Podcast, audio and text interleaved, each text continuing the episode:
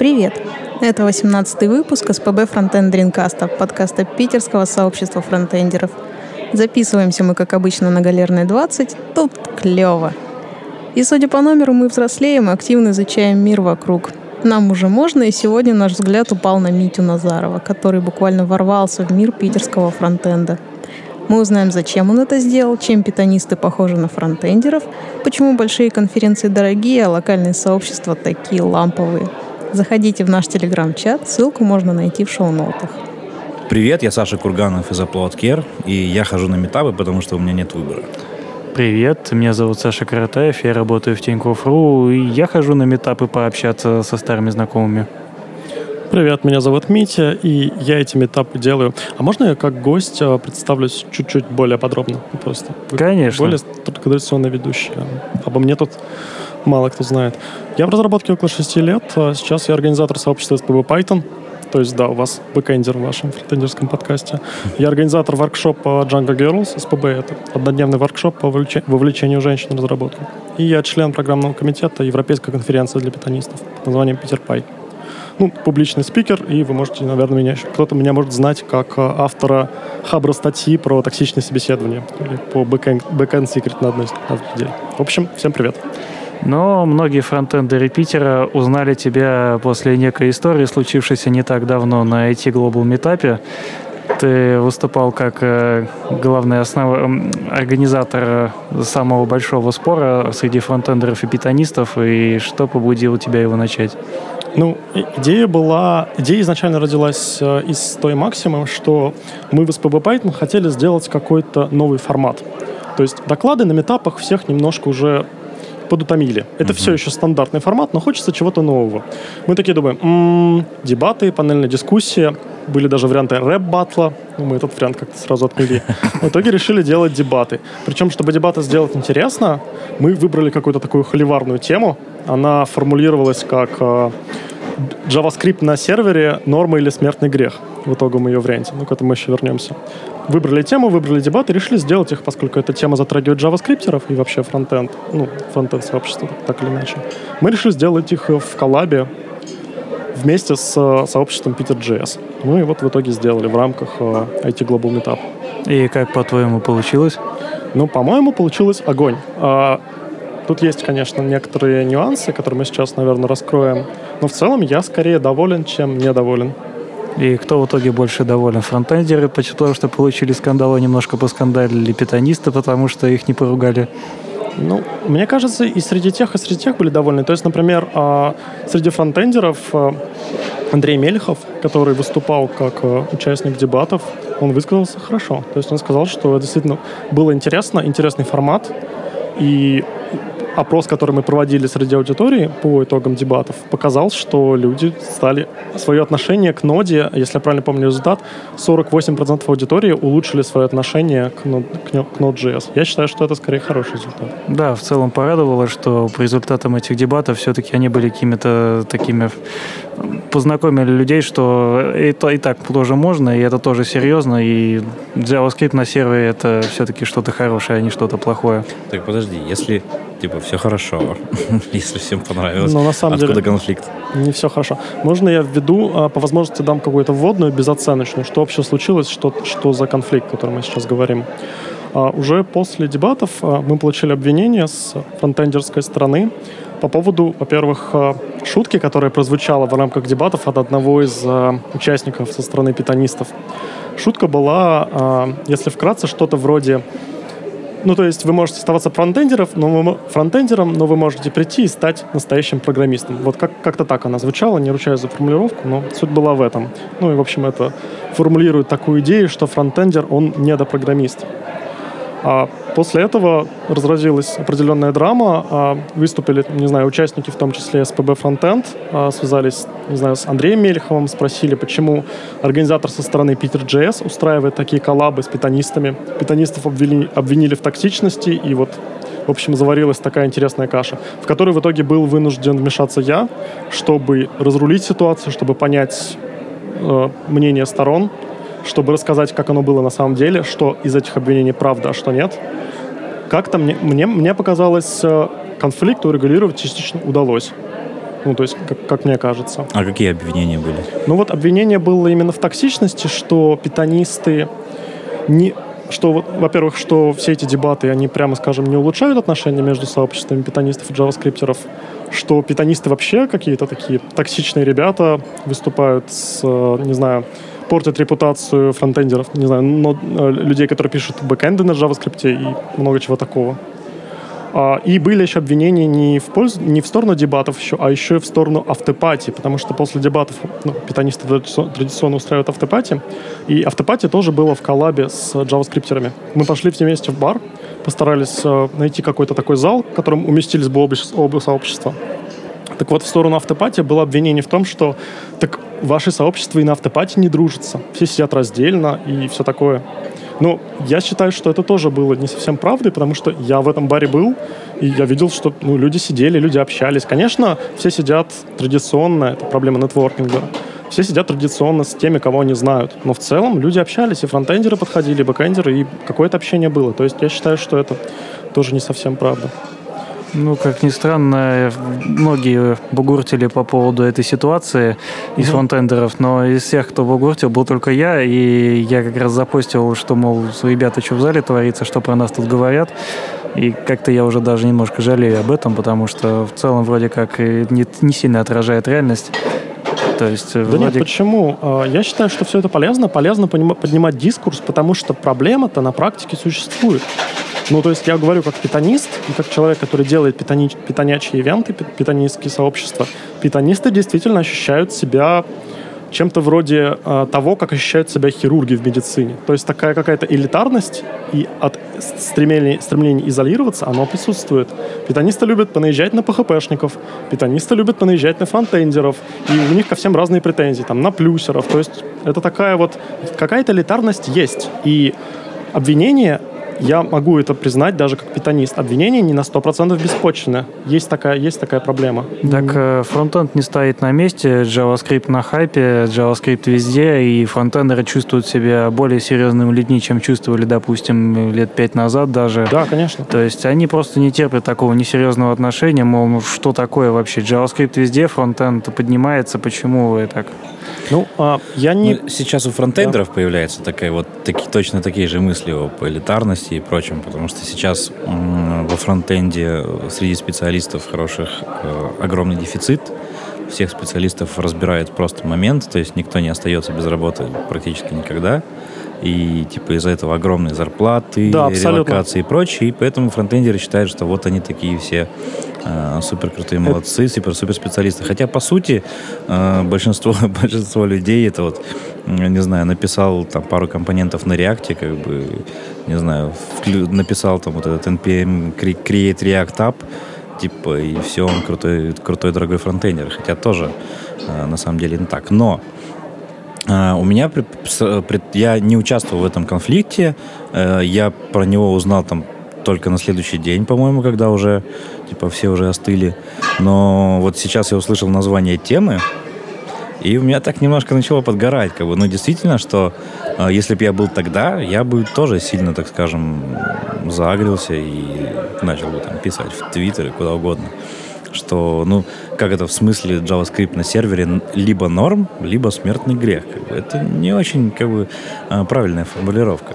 Может, стоило назвать как-то вроде JavaScript или Python на сервере, так вот вот, насчет темы. Это как бы отдельная песня, то есть вот были обвинения в атмосфере и в общем наезде, но тот наезд, который я принимаю, и который, как мне кажется, наиболее справедливый из тех, что был, он касается как раз темы. То есть, что какие-то вещи были высказаны некорректно участниками, это организаторы, может быть, проконтролировать всегда и не могут. Ну, то есть понятно, что ты зовешь каких-то людей, и дальше ты им даешь какую-то свободу слова. Они могут что-то высказать, и это может быть их позицией. Там, не знаю, зал тебя поддержит, не поддержит. А вот тот факт, что мы как организаторы сделали такую тему, заведомо холиварную, заведомо не эм, равноценную, Угу. Этот, это обвинение я готов принять, да. Я могу, если кому-то интересно, сказать, почему так было сделано, потому что это было сделано тоже не с бухты-барахты. Это было сделано в том числе с подающей целью. То есть дебаты — это всегда такое что-то, нечто на уровне холивара, ну, немножко элементы есть, потому что иначе это продать сложно. Да, мы заведомо, со стороны SPB Python, мы заведомо пошли и сделали такую тему. Я не говорю, что это было правильно, особенно учитывая всю ту ситуацию, которая в итоге поднялась. Но, да, это было сделано. И в этом были смыслы. Боюсь... Сделали мы после этого выводы? Да. Ну, то есть, например, у меня Боюсь есть представить, что было, если бы устроили рэп-баттл. А рэп-баттл, по-моему, кто-то в фронтенде как раз делал, говорил, говорили, что, говорили мне, что прошло интересно. Да, разве? Я слышал только про две нейросети. Я только слышал про то, как стравили две нейросети, и программисты просто зачитывали, что там было у них придумано. Не, новые форматы это всегда, я считаю, круто и хорошо. И э, любые коннекты между сообществами, даже те, которые поднимают дискурс, ну, этот дискурс, он хотя бы пошел. Потому что долгое время те же самые питанисты, как я, как я уже говорил, по причинам элитарности, еще каким-то подобным причинам, проводили много самоизоляции. И сообществами общаются мало. У меня, как, как у орга SPB Python, как раз в том числе задача эти мосты налаживать. Иногда это получается не очень хорошо, но я считаю, что нужно продолжать. Ну, это, наверное, это, да. Моя позиция здесь такая. Но мне все-таки, ну, типа, немножко непонятно. Я э, и работаю с питонистами, и там у меня много друзей питонистов, и я как-то не замечаю такого конфликта. Типа, вот откуда он берет? Ну, то есть я, а, я не это, понимаю вообще, есть ли он. Это не, всегда, э, это не всегда конфликт. То есть в данном случае это может быть похоже на конфликт. В целом это нечто вроде предвзятого отношения. Как вот ты, кстати говоря, сказал, э, что у фронтендеров сейчас, что забавно, началась полностью зеркальная ситуация. То есть фронтендеры сейчас стоят дороже бэкендеров, uh-huh. реактора сложнее найти, чем питаниста. Это правда, я говорю как человек, который искал и тех, и других. И что самое забавное, у фронтендеров начали наблюдаться те же трейты, что у питанистов. То есть вот это вот все, что, все то, что было у ребят, которые там написали пару вьюшек на джанге и решили, что они круче всех остальных областей IT, все то же самое сейчас немножко проглядывается у фронтендеров. То есть это, это вот, это рождается в тех же самых условиях, что забавно.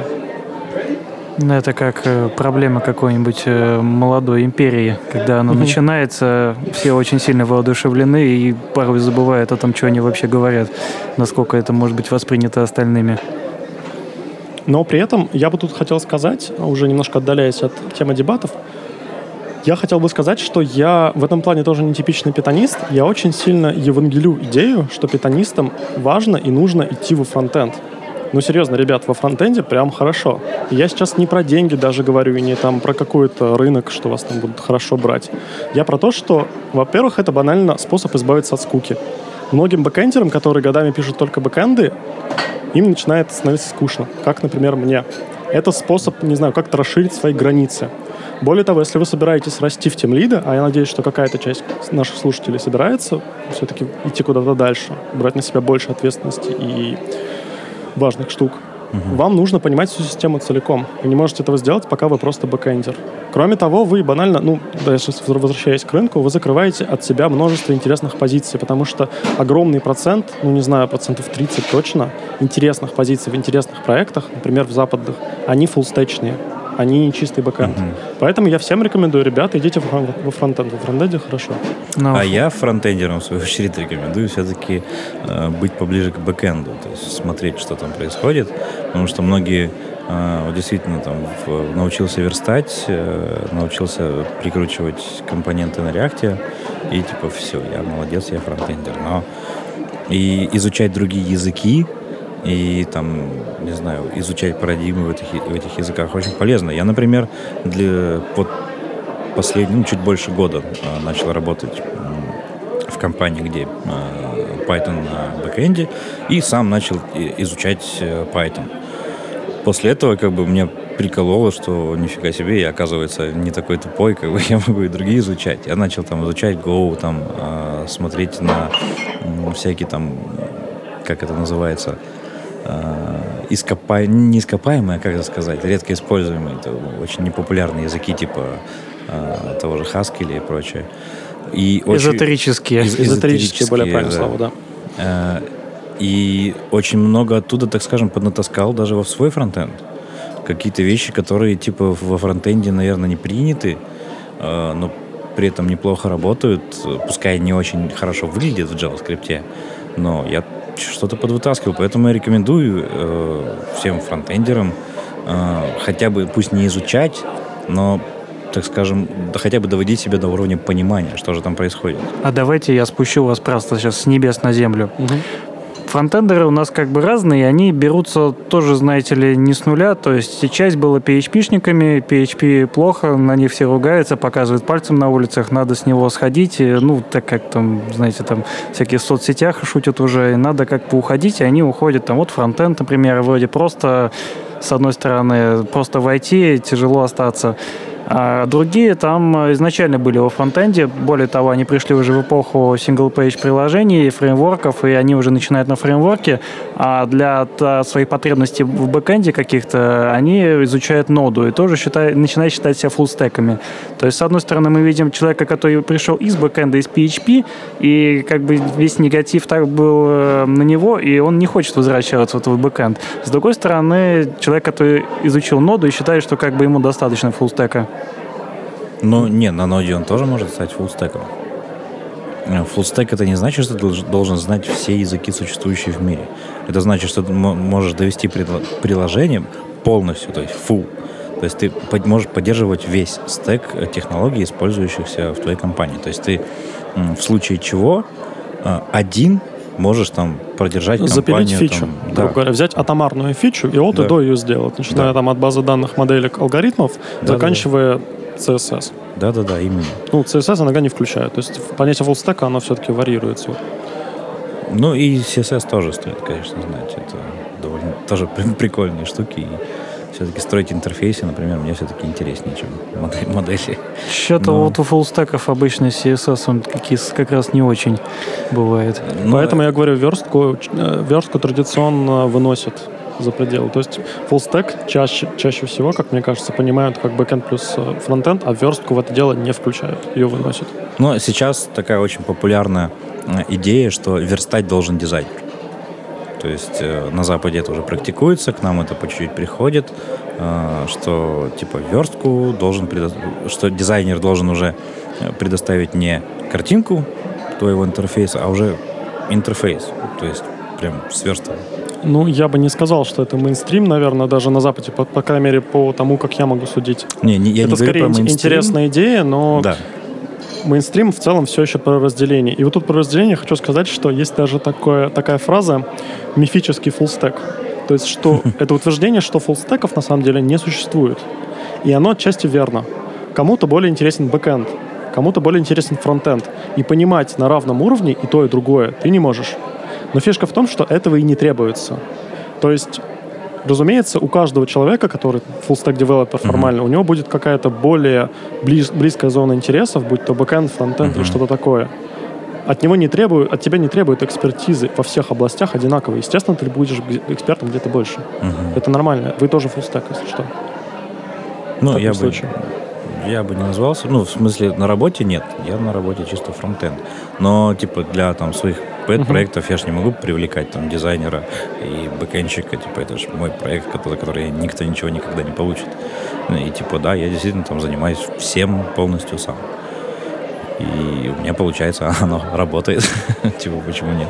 Ну, типа, full stack... Э, то есть я такой, как это, не вот есть мифический фуллстек, который не, не настоящий, а это такой, э, как это сказать, идейный фуллстек. То есть я бы не хотел э, работать именно фуллстеком. Я бы не хотел на работе заниматься бэкэндом. Я бы не хотел на работе заниматься дизайном, тем более. То есть меня интересует вот конкретно фронтенд. Мне нравится строить интерфейсы. Э, но при этом у меня типа как бы интересы вот, так скажем, в остальной всей жизни, они намного шире, чем, чем моя работа. И мне интересно изучать дизайн, мне интересно изучать, там, как работают, какие базы данных, а, там, не знаю, изучать другие языки и прочее. И это, типа, просто помогает мне, как бы, и в работе даже, так скажем. По-моему, довольно здравый подход. То есть, потому что ты описываешь. Ну вот мне тоже так кажется. И я, наверное, буду всем так рекомендовать. А я что-то как вышел со фуллстека, так и был рад этому, честно говоря. То есть остаться во фронтеде, мне кажется, более приятной перспективой. Нет, конечно, на работе, когда у тебя на работе есть конкретная узкая специальность, я бы даже хотел работать вообще прям в, на, в сильно узкой. Прям совсем. Вот, чтобы я занимался, не знаю, только вот, там, не знаю, навбарами конкретно. То есть такой, или там, э, не знаю, сеткой как бы там из там какого-то контента генерируемого. Вот что-то такое. Вот это было вообще идеально. То Я есть, встречал человека, который был прикручиватель форм обратной связи. Это вот, мне кажется, Человек был вообще не программист ни разу. Вот у него идеально, мне кажется. Он был маркетолог, и он немножко умел прикручивать формы обратной связи, которые всем продавал на сайты. Ну вот, на самом деле, та фраза вот эта злополучная, которая была на дебатах про там приходите с нам, к нам из фронтенда, становитесь программистами. Потом этот человек, участник дебатов, он ее как раз раскрыл, что вот фраза-то относилась изначально как раз к людям, которые условно верстали кнопочки, а потом появилась нода, и у них появилась возможность бэк, быть, бэк, быть бэкэнд-программистами, но они к этому не готовы, потому что не знают алгоритмов, не знают, как вообще с асинком работает, не знают каких-то базовых вещей.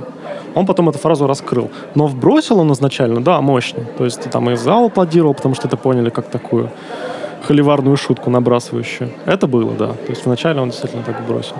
А еще я тут хочу дополнить, что вот про фуллстеков, почему там люди не называют себя фуллстеком, почему э, питонисты или кто-то другой из фронтенда бэкенда наезжает на другие области это все от э, синдрома самозванца. Ну, во многом идет, потому что все боятся, там, не знаю, моя экспертиза, я недостаточно хорош в этой области. Uh-huh. И все внутренне борят, боятся, но не признают этого.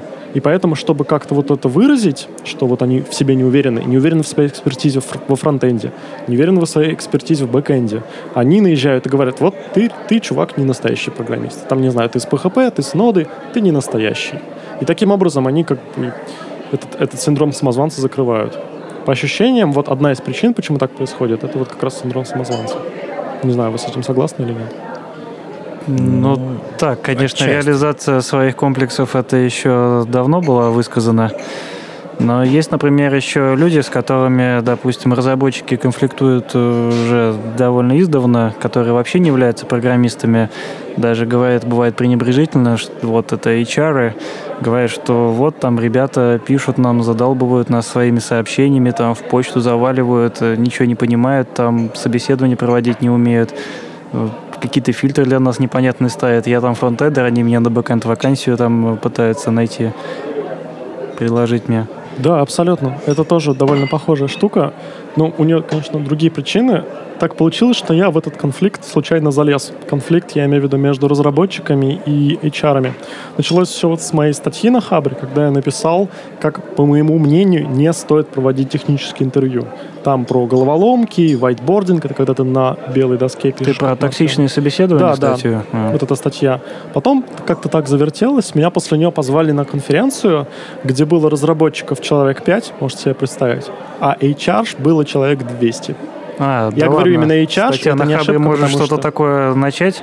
Просто Хабр, говорит, умирает уже много лет подряд, и я даже удивился, что Хабр может Слушай, ну это отдельная тема, там на самом деле у нас просто корпоративный блог был, ну мы заюзали это как площадку, то есть я туда публиковался, угу. получил traction, так, в целом, я с тобой согласен, да, что у Хабра сейчас ситуация не с аудиторией, не с там, какими-то целевыми охватами, она не очень, не очень хорошая. Ну, но это была площадка, я ее заюзал, опубликовал ту статью, туда статью получил кучу трекшена. Так вот, попал я на эту hr конференцию, на которой огромная куча HR. И я, говоря слово HR, сейчас не ошибаюсь, потому что они практически все были девушками. То есть там было, наверное, один-два человека мужчин от HR, и они были руководителями каким-нибудь или еще кем-нибудь.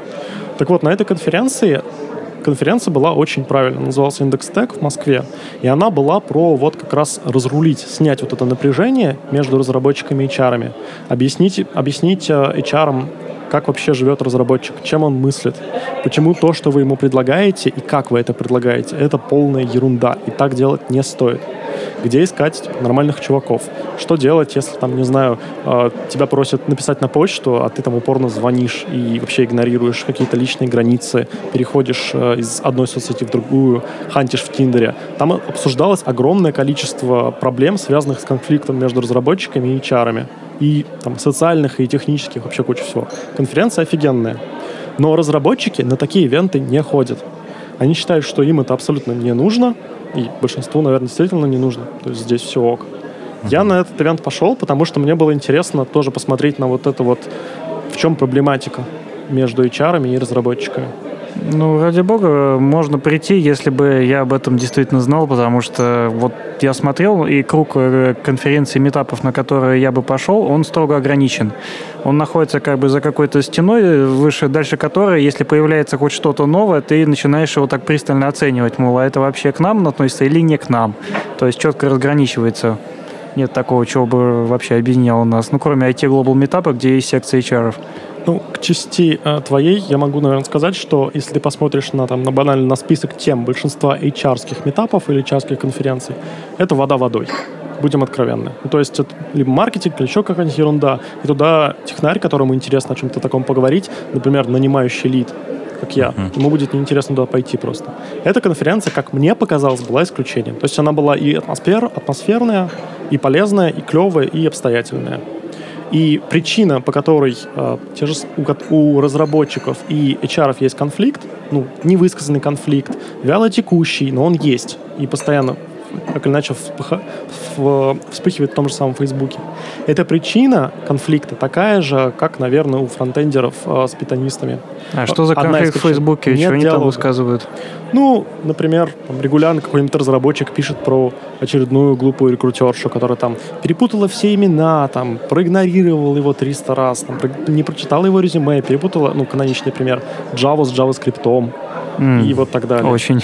Такое вспыхивает постоянно. И это сильно, сильно портит бренд и charge, делает их бесполезными в глазах разработчиков и так далее. Так вот, причина этого всего в том числе в том, что нет диалога. Диалога реально нет.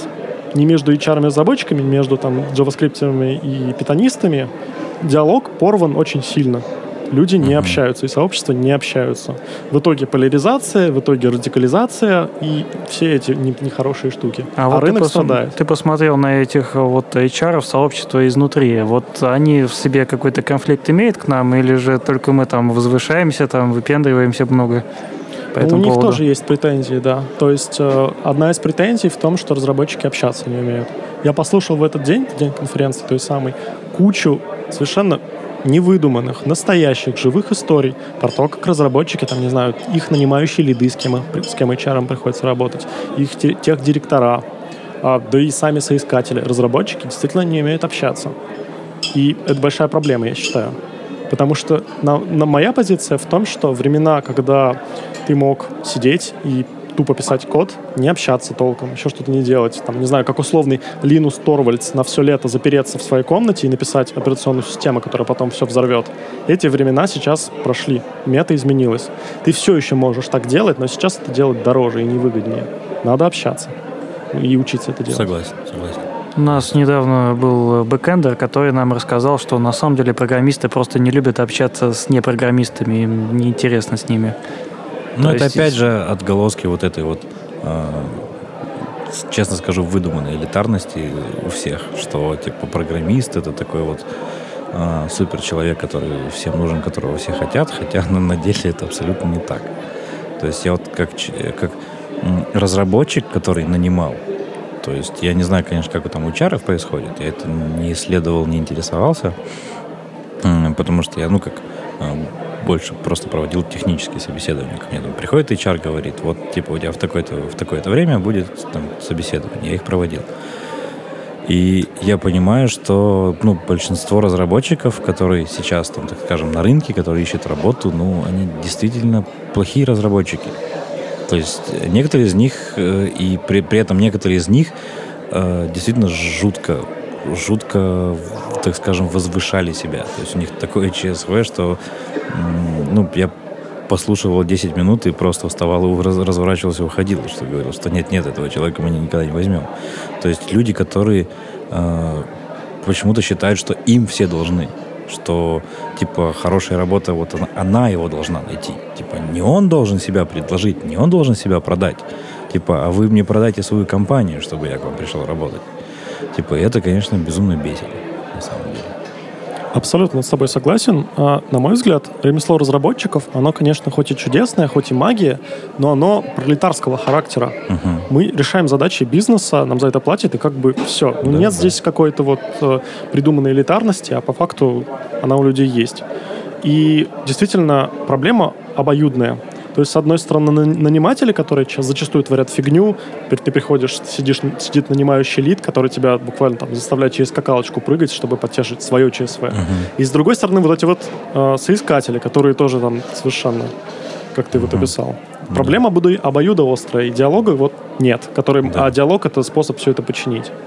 Ну и вот при, приходим в итоге к тому, к чему приходим. Ну, да просто сейчас творится такой второй рассвет э, веб-технологий, потому что первый был тогда, когда никто про них ничего не знал, и всем, всем были очень нужны. Тогда за сайты платили любые бешеные деньги, какие только можно было назвать. Впрочем, и сайты тогда описались э, только бэкэндом, то есть э, фронтенд был дай бог HTML, и никакого JavaScript тогда даже не было. Тогда разработка сайта могла стоить бешеные деньги. Это была, пожалуй, самая золотая жила из всех возможных. Сейчас э, пошло такое второе рождение, когда веб прошел всюду. И на телефоны, ну, и на Я бы сказал, сейчас, сейчас э, немножко даже угасает. То есть это было, наверное, там два три года назад, может быть, прям самый такой бум. Сейчас это сильно угасает.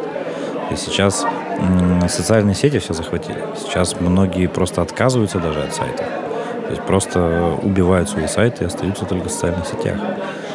Типа, типа это уже просто, ну, то есть это нужно для каких-то действительно приложений, которые действительно как бы работают в вебе.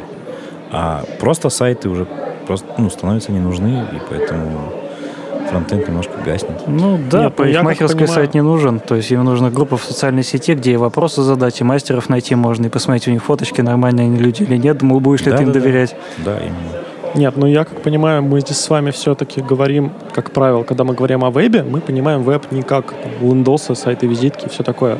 Мы веб понимаем скорее как что-то такое сложное, как то, где там, не знаю, React нужен для Rich Interaction, еще что-то такое. То есть мы изначально не про визитки, как, когда мы, когда мы говорим Ну нет, веб. не согласен. Веб это, это все оно. То есть и лендинги, и визитки, вот мне там нравится писать какие-то сложные вещи, там генераторы статики и прочее, но при этом мне приходится делать лендосы, мне приходится делать какие-то простые формочки, там, э, не знаю, ну, совсем какие-то безумно простые вещи, на которые, в принципе, не хочется, не хочется тратиться время. Но э, они есть, без них, типа, никуда. То есть они всегда будут. И э, люди, вот мы, например, сейчас э, очень, так скажем, сильно раздумываем, чтобы найти себе человека, который э, будет, ну, возьмет на себя вот такие простые вещи, какого-нибудь джуниора, который, или, конечно, джуниоров не хочется, хочется все-таки профессионала взять, уже готового, который, который любит верстку, который любит верстку, который любит типографику,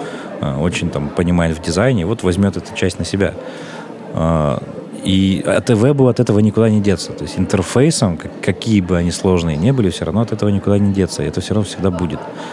И люди, которые э, просто верстают, они, да, они там не фронтендеры, но они тоже относятся к вебу, то есть они тоже важны. Э, ну, это просто, наверное, такое новое еще одно направление, которое вот постепенно-постепенно выделяется. Кто-то, э, какие-то дизайнеры, э, которые там успели спохватиться, берут это на себя, э, какие-то люди, вот, которые не знаю, не, не могут в программировании, ну, остаются вот верстальщиками. И доучаются, так скажем, к дизайну. Но это тоже важно, это тоже должно быть, наверное. Кстати, тут ты говорил про hr конференции, что-то я забыл спросить. Они стоят столько же, сколько элитные джаваскриптовские конференции, не только в ближнем зарубежье Слушай, и здесь? Ну, насколько я понимаю, да.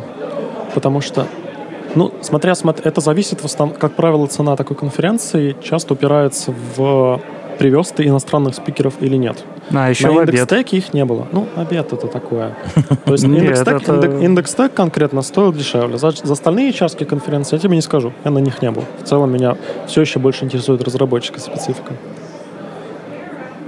И то, тут что... вот как раз про цену конференций тоже еще один конфликт, который тоже есть. Вот, э, так он буквально вот недавно в Твиттере да, да, был. Да, да, да. Я том, тебе, по-моему, еще в Телеграме скидывал. Да, ссылку. спрашивали, мол, а можно как-нибудь без обеда сделать, хотя бы в два раза дешевле будет билет на конференцию? Нет, ну там началось все с эпохального твита. Это, по-моему, человек, один из э, руководителей в Яндексе, насколько я его профиль смотрел, э, который вы, процитировал цену вот этой конференции Frontend Fest, по-моему, да, где Ситник Да, Front Fest Москва. Да, процитировал, он процитировал цену этой конференции конференции говорит, ну, то есть спикерам мы не платим, тоже еще один цитату выделил, спикерам мы не платим, спикеры едут к нам по любви, но при этом там цена 11 с чем-то тысяч рублей.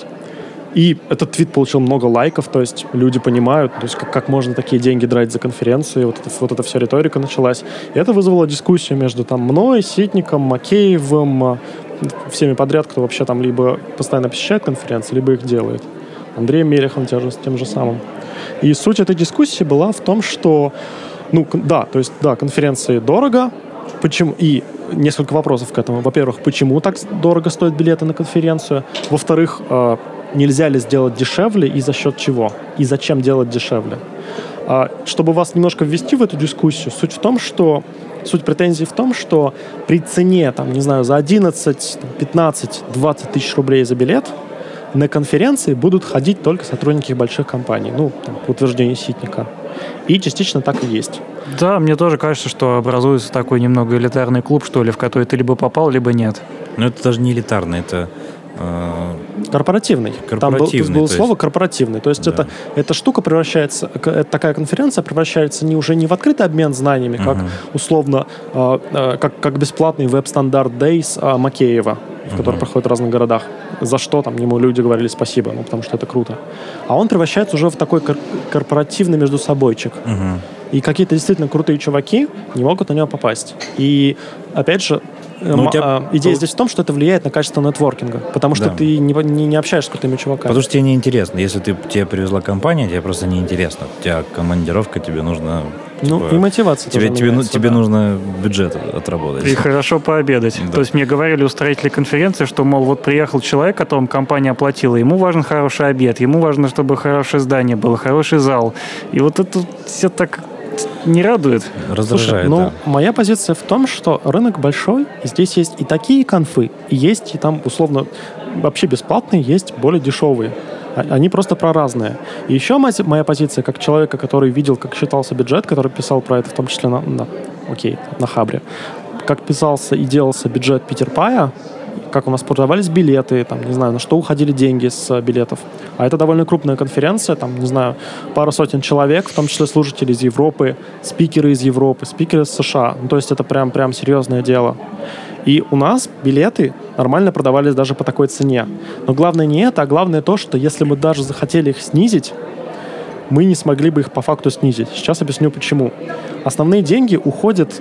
Э, главное заблуждение в том, что люди думают, ну, вы берете так много денег за билет, наверное, вы спикерам платите. Мы спикерам не платим. Но спикерам, как правило, покрывают вещи вроде тревела, uh-huh. размещения, иногда с документом помогают. При этом все равно по максимуму стараются, чтобы, например, компания спикера, если там услов, это условно какой-нибудь Elasticsearch, как у нас было, uh-huh. оплатила ему все это, и компании соглашаются, мы их там ставим как спонсоров. То есть мы по максимуму стараемся эти расходы сократить. Но фишка в том, что если ты убираешь а, подобные расходы, а там большая, стать, большая статья расходов, это вот как раз спикеры, то у тебя хуже будут продаваться билеты. Если ты не поставишь вот эти вот клевые имена, там европейские еще какие-то, ты продашь меньше билетов, получишь меньше выручки, и у тебя цена за один билет будет выше. То есть при попытке сократить цену билета, ты, наоборот, ее поднимешь. Вот это реалии, реалии билетов. При этом вот э, Ситнику в Твиттере, как раз в этой дискуссии, э, человек, который делает Frontend Fest, отвечал, мы очень старались, чтобы мы не попали а, вот в, там, в вот эту вот условно адскую плашку, где между 20 и 30 тысячами рублей уже идет, там, корпоративный, прям вот очень-очень дорогое там для интерпрайзных джавистов, условно, вот эти конференции. Ну, это мы очень европейские старались, конфы столько стоят.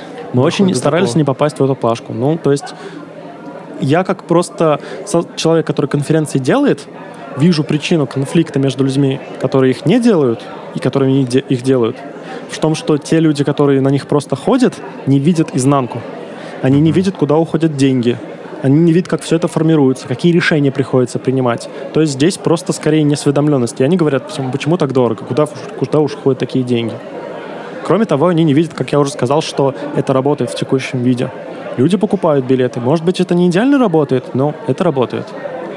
И тут можно очень легко все сломать. Проще попробовать э, более дешевую или бесплатную схему на другой конференции, чем сломать текущую. Потому что если ты в одном... С конференцией еще такая особенность. Если, если ты в одном году проведешь свою конференцию провально, угу. то она может вообще не подняться в, в обратный вид. То есть на нее просто ну, не поедут. Да. Так что здесь Но есть риски. Вот, при этом вот э, про дороговизну там и прочее, э, например, взять вот, так скажем, сейчас популярную нашу фронтендерскую Holy.js, которая в первые годы очень неплохо стреляла, но при этом не окупалась.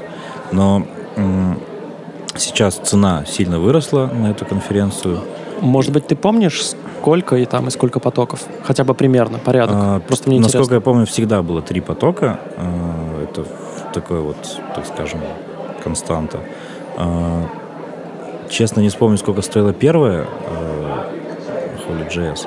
Я помню, что на вторую Holy.js а, мы покупали, по-моему, что-то в районе 16 или 18 тысяч билетов. Uh-huh. То есть это еще было терпимо. А, ну, покупала при этом компания. Но компания у нас все-таки, конечно, там не Яндекс, не, не ПАМ, не что такое, поэтому все равно смотрели подешевле. Uh-huh. И а сейчас, э, типа, я посмотрел, билеты уже давно за двадцатку и... 26. И, типа, я понял, что нет, к сожалению, даже с учетом того, что, типа, мне может компания оплатить, нет, я не поеду типа, сорян, я лучше на веб-стандарты сделаю.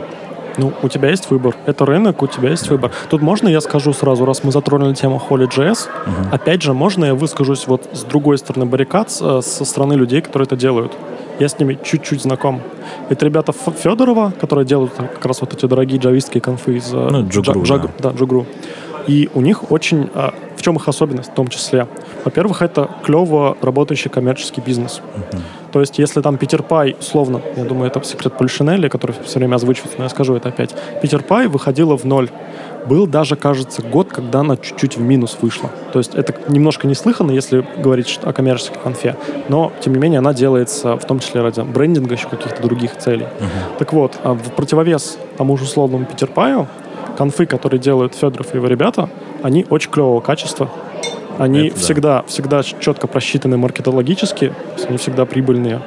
И он действительно очень сильно заморачивается. И над тем, как у него будет аппаратура работать. Например, он никогда не берет э, аппаратуру от площадки, насколько я знаю. Они, эти ребята делают все очень качественно и очень стараются, чтобы было круто. Это, да, да это дорого. Они ставят ценники, ну, окей, это, наверное, их право. А, может быть, это, я согласен, наверное, с доводами Ситника, что такая политика способна повредить обмену знаний, там, качеству нетворкинга, еще чего-то mm-hmm. такого. Но предложение, как снизить цену билета, там, те же самые предложения Ситника, что, не знаю, сделайте кейтеринг хуже, или ну, отка- откажитесь от обеда, или еще от чего-то откажитесь. Даже, даже эти предложения, они не всегда даже реализуемы, потому что много площадок запрещают, либо делают очень дорогим свой кейтеринг. Они тебе дают пакет, в котором там в кофебрейке и обед включены. Ну, я бы даже не сказал, что Например? дорогим. Типа, обычно он а, примерно, ну, типа, обычно наоборот получается если, ну, дешевле, чем какой-то аутсорсинг. Может быть. Ну, да. Потому что это сама площадка все это занимается, то есть они угу. это делают все внутри, у них это, так скажем, практически на потоке, и в итоге все равно тебе получается выгоднее, чем все в общем делать на аутсорс. Что я а, пытаюсь сказать, да. так это то, что а, проблематика очень понятна людям, которые делают конференции. Они действительно, то есть мы, мы в том числе действительно думаем про цену билетов какую ее поставить, как ее там, не знаю, урезать, если что. Но здесь есть везде реалии, которые, наверное, не всегда на 100% видны людям снаружи. Вот. Тут скорее, не знаю, не знаю, кричите на, не знаю, владельцев отелей, чтобы они сделали аренду дешевле или что-нибудь такое. Но, типа, такими простыми вещами, как пере, там, перестаньте платить спикерам, сделайте кейтеринг, кейтеринг хуже или откажитесь от него, но таким ты сильно-то не понизишь. Ну, понизишь на, на тысячу рублей. Но кого это спасет, когда билет стоит 26? Есть э, более радикальное предложение у Андрея Мельхова. Это вот как раз э человек из фронтенд-сообщества питерского, ведущий э, подкастов DevShaft и HD Frontend, и, собственно, участник тех дебатов. А, так вот, у Мельхова предложение есть в том, что многопоточные конференции – зло. Это предложение он обосновывает, если я сейчас не совру, тем, что это убивает э, дух обучения, то есть люди идут э, не туда, куда им не знаю, интересно, где бы они чему-нибудь научились, а туда, куда ну, просто выбирают какой- какой-то рандомный, рандомный поток и приходят туда. Ну, не совсем. Плюс нет. это создает корпоративность, mm. как раз в том числе увеличенную. Из-за этого, да, то есть э, то есть дороже становится все, тебе нужно больше площадка, тебе нужно больше от этого людей, от этого там дороже все, от этого mm-hmm. дороже билеты. Э, но э, насчет выбора, то есть насчет того, что рандомно, нет. Все равно ты выбираешь, э, либо если из трех человек кто-то, э, ну, если ты ни одного не знаешь, то ты выбираешь просто по теме, интересно тебе mm-hmm. или нет. Э, либо если хоть один из этих э, там, трех человек будет более-менее популярный известный, то, естественно, все пойдут на него. Угу. Тут, э, ну, так всегда было. Я, в принципе, тоже считаю, что однопоточные конференции намного лучше, потому что, скорее, программный комитет, который занимается подбором докладов, наверное, все-таки больше понимает, э, ну и более, так скажем, осведомлен, они все-таки прослушивают доклады, и они могут, могут выбрать лучшие доклады, чем ты сам, типа, выберешь вот по, не знаю, описанию как бы на программке. И тут скорее, да, лучше, наверное, делать однопоточные конференции, но при этом лучшие доклады для этого выбирать э, и при этом экономить там, на гигантских площадках, на там, огромном количестве людей, типа, ну, придут поменьше, да, но ты заплатишь поменьше. Ну, а разве веб кроме веб-стандартов есть однопоточные конференции? Потому что я что-то даже не видел в последнее время. Моя позиция здесь в том, что это просто вопрос масштаба. Если у тебя конференция достаточно, достаточно большая, у тебя появляются новые потоки. То есть это... Uh-huh. Да, это, это немножко другой формат, у тебя меняется формат, но это, мне кажется, диктуется просто масштабом.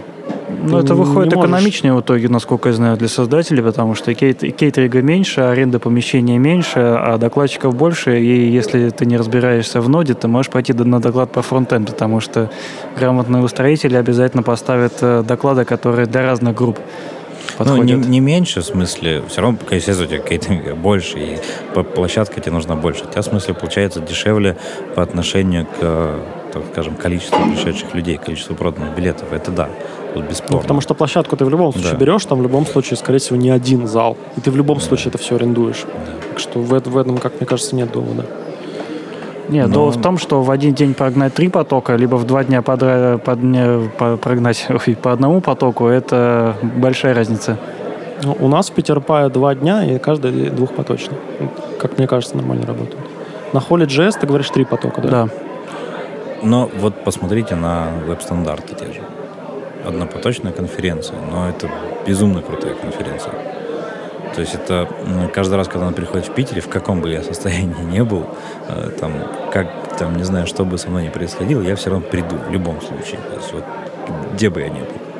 То есть и я, наверное, вот со следующего года, когда у меня, так скажем, все стабилизируется там в плане, там, не знаю, личной жизни, в плане финансов, я, наверное, начну ездить типа по стандартам по другим городам. То есть, э, и у меня будет возможность просто знакомиться с, людь- с людьми из там, других городов, с, там, с другими фронтендерами. Саша, а ты выступ- выступаешь на нем? На стандартах? Угу. Нет, не выступаю. Я а просто прихожу нет? послушать. Сходи выступить. А, может быть, может быть. Потому что, мне кажется, люди, которым действительно нравится какой-то ивент, они должны выступать. Я уверен, что ты там да. сможешь что-нибудь клевое рассказать. Ну, у меня есть несколько идей, но не знаю. Я, я подумаю, конечно, у меня есть еще, кроме это вопрос кроме техники. подготовки заклад, докладов, чем еще заняться. Но, э, кстати, насчет докладов есть еще такая идея, что э, это, по-моему, тоже была, по-моему, Сидником озвучено. Э, если у вас, типа, нет денег, чтобы или Макеевым, если нет денег попасть на дорогую конференцию, типа, подайте доклад. А, это Макеев так говорил не так давно, да. да. И... Это, в общем, это такая штука, которая звучит смешно, но это так и есть. Это работающий совет. Не работающий, совершенно не работающий. Ну вот, э, типа, Holy.js в декабре в Москве. Я хотел попасть, э, Зарема хотела попасть, и э, мы оба подавали доклады. Э, мой доклад, ну, я свой доклад, так скажем, успел отозвать до того, как мне отказали, а Зареме с докладом отказали, потому что слишком большое количество желающих выступить. То есть вот, этот, вот такие советы, они, э, ну, типа, из-за этого не, ну, не у каждого есть возможность. То есть это все равно ограниченное количество людей. Да, конечно, ты можешь подготовиться, ты можешь, э, не знаю, попробовать, но, согласись, шансы очень маленькие. То есть для, не знаю, сколько там, для человека, наверное, 30, да, это сработает. Но на конференцию приходят тысячи. И 30 человек из нескольких тысяч, ну, Нет, ну... Но подаются тоже не 30, ой, не тысячи человек, там конкурс, наверное, 3-4 человека на место. Я да, думаю, это даже не открытости спикера, причем зависит от удачности темы, мне кажется, говоря. Естественно, да, то есть на вот эту холле попало много людей, которые Потому что Андрей Мелехов, например, тот же самый, он, поп... он, у него была абсолютно та же ситуация, он попал как докладчик и говорит, типа, блин, как круто. То есть, ну бесплатно. да, это да, то есть э, тут зависит от а, так скажем, твоих скиллов. Если ты сам по себе крутой, крутой разработчик, у тебя есть что-то крутое рассказать, как, например, Саша а, или там Мише Башурову, то есть, э, да, ты попадешь, но не у всех есть такие темы, не все крутые разработчики. Есть люди, которым хочется стать крутыми разработчиками, но они пр- просто из-за того, что они недостаточно, ну, им нечего рассказать, они только вот учатся у них нет возможности, и они не зарабатывают достаточно, чтобы платить такие деньги на конференции. Ну, То есть тут смотри, замкнутый круг. Я понимаю. Ну, все, во-первых, возможностей есть несколько. Ты можешь быть не только спикером, а почти на всех конференциях есть какие-то скидки для студентов. Они довольно весомые. На Peter Pie мы давали 35% скидку. Это довольно, довольно ну, много, окей. мне ну вот я никогда есть не был студентом. Воз... Если ты работаешь э, в, условно, компании, у которой есть бюджет на обучение, это не всегда крупные компании, маленькие стартапы тоже посылают да, есть такие. И зарубежные еще какие-то. Uh-huh. Хорошо, это все еще, если мы все, все, эти, все эти группы людей сложим, это все еще маль, достаточно небольшая группа людей, наверное. Uh-huh. Но э, я сейчас, меня сейчас закидают помидорами. Как мне кажется, э, если ты ходишь там, не знаю, на одну-две действительно важные по своей специальности конфы в год, наверное, можно и, и вкинуться. Это потому что же твое обучение, твоя жизнь, и это очень важно, там, нетворкинг и все такое. А, и сумма, ну, если взять а, даже зарплаты, а предположим, что к нам все идет все-таки не джун, а человек, который уже там понимает, что вот он хочет в эту область развиваться, он условно хотя бы мидл. Что в Москве, что в Питере, если взять зарплаты, мне кажется, это посильно. Раз в год, ну, а почему не джун? Джуны, То есть, условно, не хотят на конференцию э, ходить. Супер кощунственную вещь скажу. Э, чувак тебе берет и покупает там мобильник за 30-40, а на конфу раз в год за 11 он не пойдет. Или как? Это супер кощунственная мысль, нет, я не призываю к присоединиться, но за, за 11 это же возможно. с удовольствием. Я бы вот, а, ну я ты про 20, даже, да? даже, даже за 20 пошел бы. То есть 20 с удовольствием. Но вот сверх 20, ну вот никак, к сожалению. Ну, даже да, мне, у меня, у меня правда большая зарплата, там, но у меня кроме этого еще куча всего. То есть я просто не могу себе позволить. Не-не-не, а, я не призываю мериться зарплатами. Просто говорю, что иногда, возможно, это оправдано. Поинвестировать в какие- какие-то такие штуки. Оправданно, бесспорно, но возможности нет. То есть, когда у тебя просто вот нет возможности потратить такие деньги... Э, ну, тогда записи ну, докладов, я не знаю, только не, так. Ничего не остается. Или, не знаю, розыгрыши билетов что-то как-то углубились мы в какую-то тему, что ты не пройдешь, ты не сможешь стать докладчиком на конференции. А я считаю, что выход все равно есть. Это он замечательный и милый. Это региональное сообщество. Всякие метапчики твоего города. Это же так мило. Можешь прийти и выступить, все там тебе рады только будут, потому что им не хватает докладчиков обычно. Я к этому и вел на самом деле, что и вот э, конференции такие большие, конечно, круто, да, я не могу себе позволить привести там очень крутых докладчиков, но, по моему мнению, типа, не стоит пренебрегать вот мелкими городскими метапами, которые бесплатны. То есть, э, знаете, и которые бывают по качеству, ну, просто совершенно охрененные иногда. Да. И там есть кофе и печеньки, кстати. Ну, когда как, иногда даже пицца. Иногда даже Да, пицца, Moscow да. Python, например, кормит пиццей. У них был пару раз. Но это, конечно, от площадки зависит. А, и, типа, да, типа, мы там, вот, например, взять там SPL Frontend, мы не можем там, привести Дугласа Кроуфорда к сожалению. Но, типа, я считаю, что наши докладчики ни в чем не уступают. То есть, вот, например, последний доклад Саши про героев в браузере, ну, это было охренительно. То есть, все, кто его видел, все были в восторге. А, поэтому я хочу сказать, не пренебрегайте метапами. Если у вас нет возможности пойти на дорогую конференцию, если вы еще недостаточно, так скажем, наработали, чтобы работодатель вас э, возил, а, ходите на метапы, ходите на городские встречи. Это очень помогает в саморазвитии. Вы потом больше научитесь, э, найдете лучше работу, и работодатель вас будет посылать на всякие Holy.js, Elite и прочее. Да, абсолютно. Я еще от себя э, хочу добавить, что эти метапы важно развивать, региональные. Вообще локальные сообщества — это очень важно. Я до какого-то момента был чуть более наивен, мыслил, уже и думал, что вон, ну вот есть важные конференции, есть там крупные, там, PyCon Russia, условно, со стороны Python, есть э, крупные, э, крупные, э, крупное сообщество в Москве, какие-то крупные федеральные штуки, и все. Локальные штуки не нужны. Кому нужны там питон-сообщества в Хабаровске, Уфе, Саратове, где угодно, э, даже в Петербурге, ну, то есть кому все это нужно. Потом я понял, что это, все это работает намного шире и круче. Если ты выращиваешь, децентрализуешь движ в своей стране и в соседних, выращиваешь его даже в мелких городках, там, в вторых столицах, третьих столицах и так далее, это тебе в том числе, например, удешевляет поиск и удешевляет и делает более качественным поиск спикеров на конфы. Потому что у тебя вырастает не просто какая-то вот такая точка, там, условно, Москва, в ней все есть, а вокруг ничего нету. У тебя вырастает настоящая экосистема и метапов, и сообществ, и конференции там тоже будут локальные зарождаться, как там, не знаю, Пайкон Сибирия, который прошел и был огромным, туда съехали со всех там, сибирских городов. А где он проводится? В Новосибирске? А, я не помню. Ну, mm. где-то в Сибири. Ну, чувак про него с таким огнем в глазах рассказывал, я прям захотел к ним съездить. Если ты выращиваешь экосистему везде, локальную, у тебя и дружба, дружба городов стран появляется, вы друг к другу ездите, и спикеры, и вырастают, э, постепенно вырастают в этих городах mm-hmm. клевые спикеры, их можно к себе привозить, а поскольку они у вас, например, выступали на метапе, то вы уже с ними закарифанились, и вы mm-hmm. можете их там, не знаю, чувак, приезжай к нам, да с удовольствием, я уже вас обожаю, и он приезжает к тебе уже сам, тебе даже ничего оплачивать ему не нужно. Mm-hmm. И вот когда ты вот все такое вырастил, это очень круто. Там еще в Твиттере вот в этой самой дискуссии тоже была идея, как мне кажется, отличная что нужно активнее захватывать еще, там, не знаю, города-соседи, страны-соседи.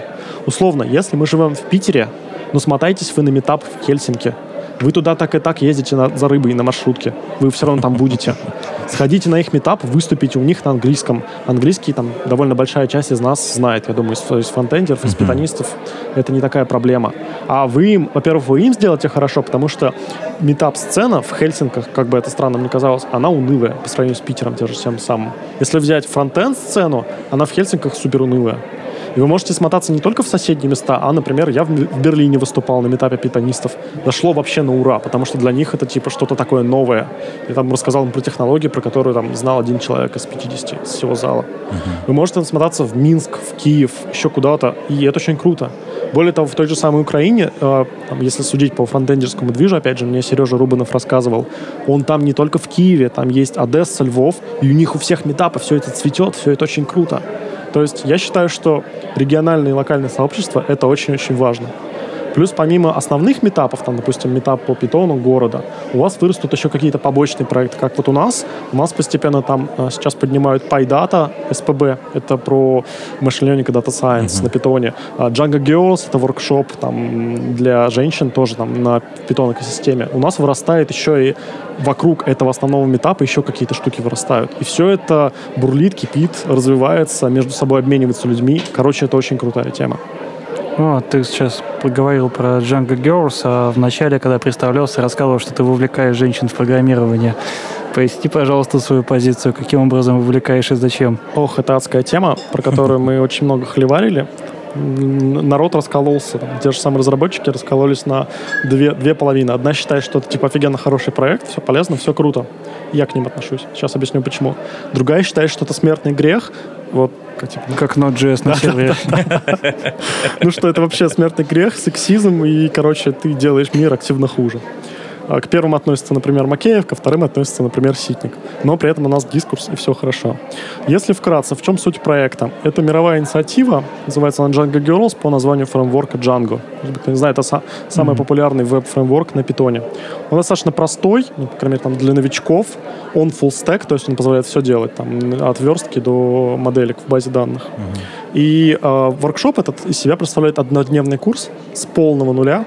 К тебе приходят девочки, э, они с ноутбуками, у тебя есть э, тренера, и эти девочки делятся на группы, тренера их обучают. Девочка сама проходит туториал, там есть готовый туториал для этого всего, и в процессе этого туториала у нас создает там, блок с нуля абсолютно.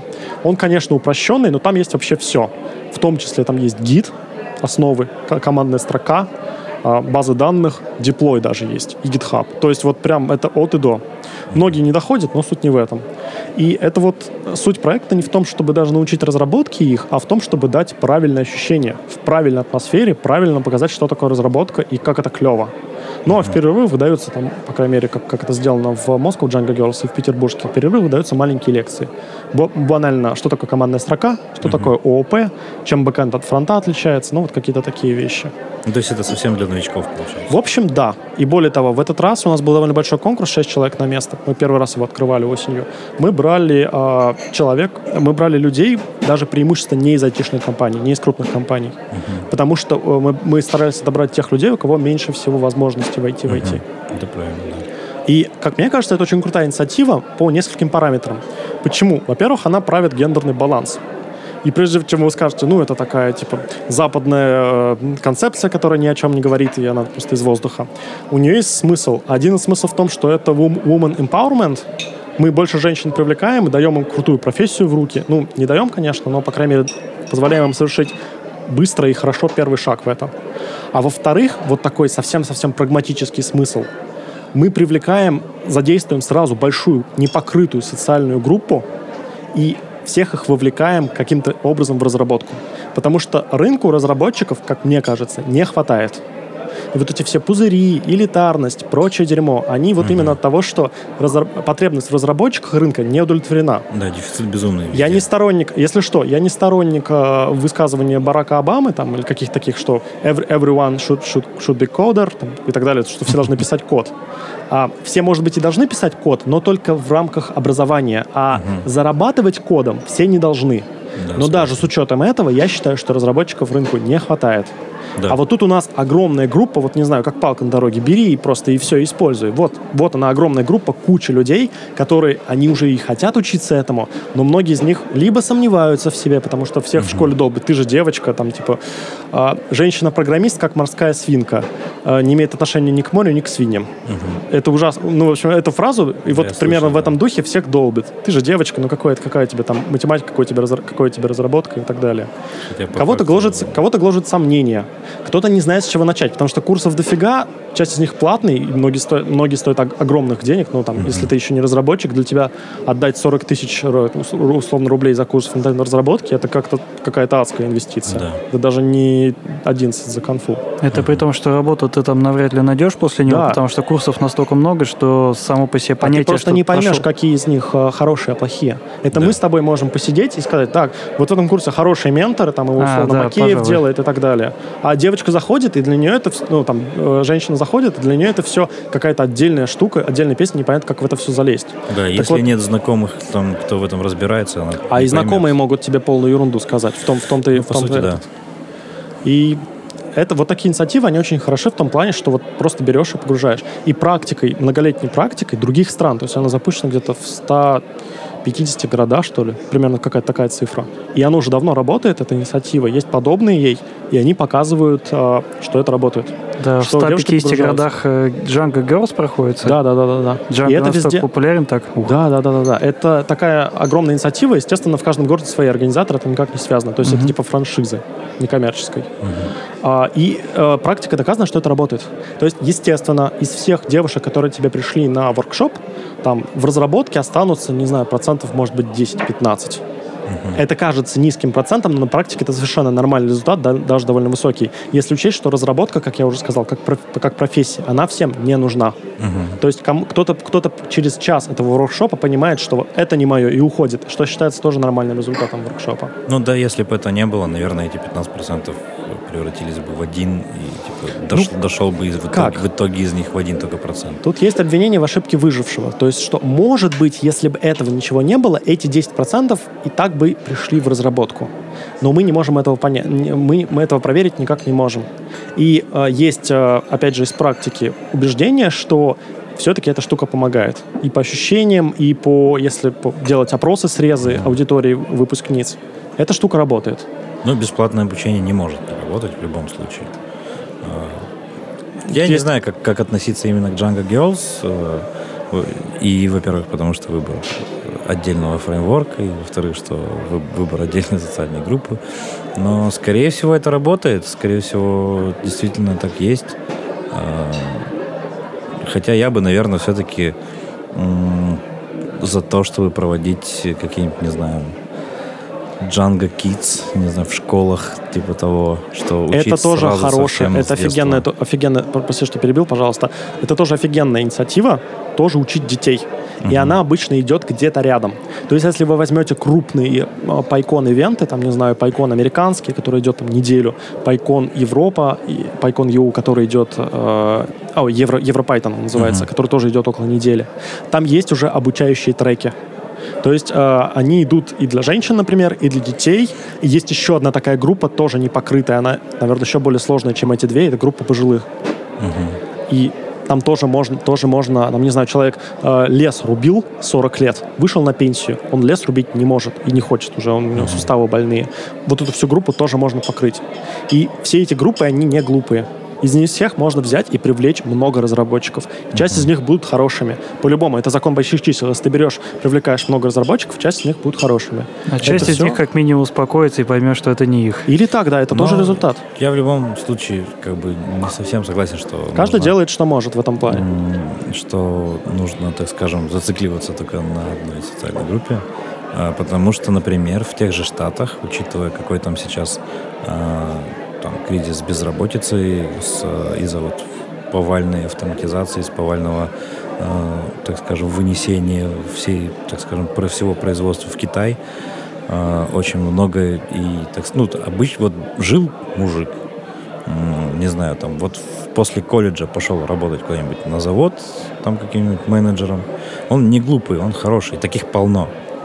Угу. А, но, типа, для того, чтобы вот он остался без работы, а, но вот для него, к сожалению, ничего не делается. То есть, потому что его считают, так скажем, а, недостаточно нуждающейся группой в мире. Хотя он действительно нуждается. Он тоже человек, он тоже без работы, его навыки тоже никому не нужны. Он тоже считает, что разработка это сложно, и он что он там не нужен. А, но там пожилым, там женщинам пытаются сообщить, а на него просто забивают. Я вот, наверное, к этому не очень хорошо отношусь, так скажем. Я понимаю, но тут предложение всегда довольно стандартное. А, можно пойти и сделать проект для этой непокрытой группы. То есть а, это как а, это не благотворительность в прямом смысле, но это имеет некоторые общие черты с тем, как работают благотворительные проекты. Каждый делает то, что он может. Кто-то, не знаю, там режим в стране меняет, кто-то покрывает эту группу, кто-то бездомным помогает, кто-то вводит больше людей в разработку. Угу. Я считаю, что это, опять же, как вот с платными бесплатными конференциями, это огромный рынок. Каждый делает что-то, что ему, что он, во-первых, может делать, умеет угу. там, и так далее, а во-вторых, что ему близко.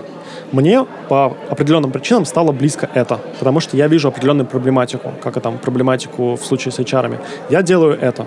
У нас мир удивительный, разный и большой, и каждый, к счастью, может делать вот что-то, что-то, что куда-то Не совсем так. Как представь, представь, если э, появится человек где-нибудь э, в той же долине, э, там, в Штатах, а, и начнет делать э, какие-нибудь обучающие курсы для, так скажем, мужчин, белых мужчин среднего возраста. Представь, что, с ним, представь, что с ним будет. Заклюют, заклюют со всех сторон. Это вот как история была, вот когда э, так, этот, э, не помню, к чему относилась, э, когда все ходили с табличками это Black Lives, Lives Matter, э, и белый типа чувак пришел в черный район э, с, таблич, с похожей табличкой All Lives Matter когда его просто, ну, типа, его на, на скорую увезли из этого района. Слушай, ну это сложный вопрос. Ты же понимаешь, да, что все эти темы, там, особенно в Америке, у нас в меньшей степени, но у нас mm-hmm. к нам частично тоже пришло, темы политиз... политизированы. И более того, они еще и радикализированы. То есть да. здесь сложно, да. Я согласен, что это, это сложная штука. К чему это, к какому, э, к какому положению сил это все в итоге придет, сложно сказать. И несмотря на то, что у нас тут IT вроде как, да, разработка, угу. не политика, не социалочка, я тут хочу сказать, что на нас все эти штуки все равно неизбежно падают. Потому что IT — это в том числе про людей во многом. У нас есть социальная сторона. Угу. И в эту социальную сторону неизбежно попадают и политика, и отношения между странами, и отношения между полами, там, все, все подряд. Потому что ну, это неизбежно. Ну, да, У нас просто очень-очень много про людей. Те же самые истории на гитхабе, когда там у одного из а, мейнтейнеров Друпала, по-моему, эта история была. Нашли, что он увлекается БДСМ и постарались, выки... открыли петицию, чтобы его выкинули из проекта. Вот, Ну, вот эти все истории. Вот эти все истории. было. Да, Кто-то я думаю, есть попробовать. возможность. Оно, оно есть частично, да. То есть все эти истории, Знаем они не одного. могут не, от- не откладывать свой, свой отпечаток на IT. Ну, будем работать с этим. Что, что еще тут сказать тебе? Слушай, вот уходим в такие темы далекие от фронтенда, Мгм. а я вот э, смотрю на это и понимаю то, что мне безумно нравится вот это вот все вот образование в паблике, образование вот когда ты приходишь с какой-то группой людей, на как соединенных общей целью, и образовываешься путем прослушивания другого умного человека, который говорит, с которым потом спорит, который спорит с аудиторией, и это называется learning public, и мне вот эта вот идея нравится А, больше. Там еще Чего? вторая есть формула, которая обычно рядом идет. Она называется work and tell. То есть работай и рассказывай об этом. То есть они, эти формулы, они, они обычно где-то вместе идут. А, вот мне это нравится тем, что, ну, как бы это мне ближе. То есть э, я когда-то думал, каким образом самореали- самореализоваться в плане обмена знаний, потому что такая потребность рано или поздно появляется, наверное, у любого разработчика. И у меня были разные выборы, где там блог на Хабре, там Твиттер, я не знаю, еще что-то. Нет, ну Хабр писать, это- писать мне не хотелось точно, а вот подкаст зашел, выступать где-то заходит. Мне вот такое вот нравится все. Мне ближе. Ты абсолютно прав в том плане, что очень-очень много есть форм у Learn in Public. А, Ты можешь писать подкасты, ты можешь приходить и выступать на метапах, на конференциях, ты можешь в бложек писать. Есть очень-очень много ра- разных вариантов. Кто-то вообще там ви- видео, видео, видеоблоги пишет. А, причем даже из технических ребят, как а, Гри- Гриша Добряков, например. И получается неплохо. А, суть в том, что тут главная формула, что тебе, как я уже сегодня раньше говорил, невыгодно быть швеей-одиночкой. Ну вот это все еще работает, но это уже просто для тебя невыгодно. Я когда работал э, в компании Charge, где вот мы собирали какую-то начинку для грузовиков в том числе, я видел железячников. Это люди за 40. Они пишут на C++. Так вот, даже эти люди а, ходят на метапы. То есть даже они уже общаются, выползли и поняли, что вот сейчас мета изменилась, кухня изменилась. Я слушал а, рассказ а, собаки Павловой, Ольги Павловой, на Yet, Yet, Yet Conference Яндекса в этом году, а, в 2017. И это был очень зап- запомнившийся мне доклад, потому что она рассказала вот как раз про эти формулы, про то, как сейчас все это работает. И главное, главная ее мысль была в том числе, что нет больше экспертов. Если ты брал советскую газету или открывал советский телевизор, ты видел человека, который, скорее всего, эксперт. Но иначе он как бы, как бы он попал в редакцию. Сейчас ты открываешь блог, приходишь на метап, тебе нужно быть готовым, что этот человек может быть не экспертом. Он, например, тебе на метапе рассказывает про какую-то технологию или про какую-то новую штуку. Он ее еще и сам до конца не понимает. Но ему уже не стыдно, а почему ему должно быть стыдно? Он пришел, и он рассказывает про эту вещь. Говорит, типа, вот, ребята, я это нашел, я про это здесь что-то, чего-то не знаю, и главное быть честным. А это знаю. Я пришел с вами поделиться. Он тоже учится. Вот это и называется learning public. И э, Павлова как раз говорила, что это нормальная ситуация. А, принято у айтишников, и понятно, почему принято, они защищают, свою, защищают экспертизу в области.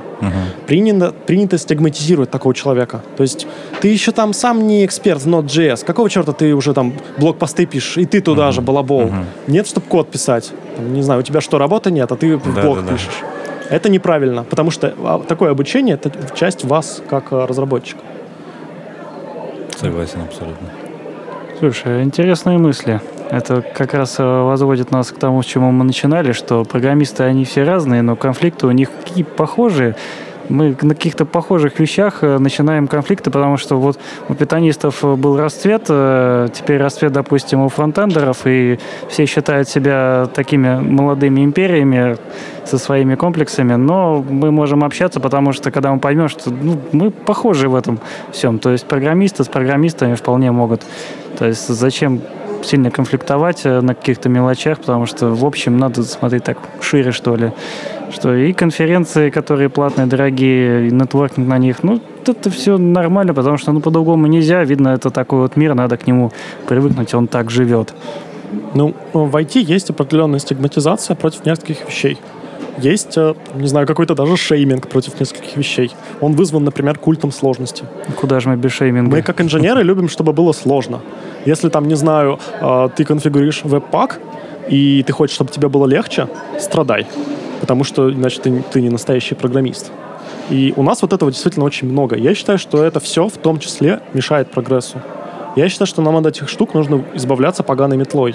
Оно останавливает новых людей, которые к нам приходят. Mm-hmm. Оно старым мешает двигаться эффективно, потому что зачастую вместо того, чтобы принимать, принимать решения и что-то менять, ты должен заниматься тем, что ты объясняешь, почему ты сделал так или иначе. Но от этого никуда не деться. Я считаю, что если мы эти все э, околосоциалочные проблемы повыкидываем и как-то с ними поборемся, возьмем на себя ответственность и займемся этим, прогрессу будет легче войти. Ну, а на этом, пожалуй, будем с вами прощаться. Меня зовут Саша Каратаев. Меня Саша Курганов. Меня Митя Назаров. Пока. Пока-пока. Пока. -пока. Пока.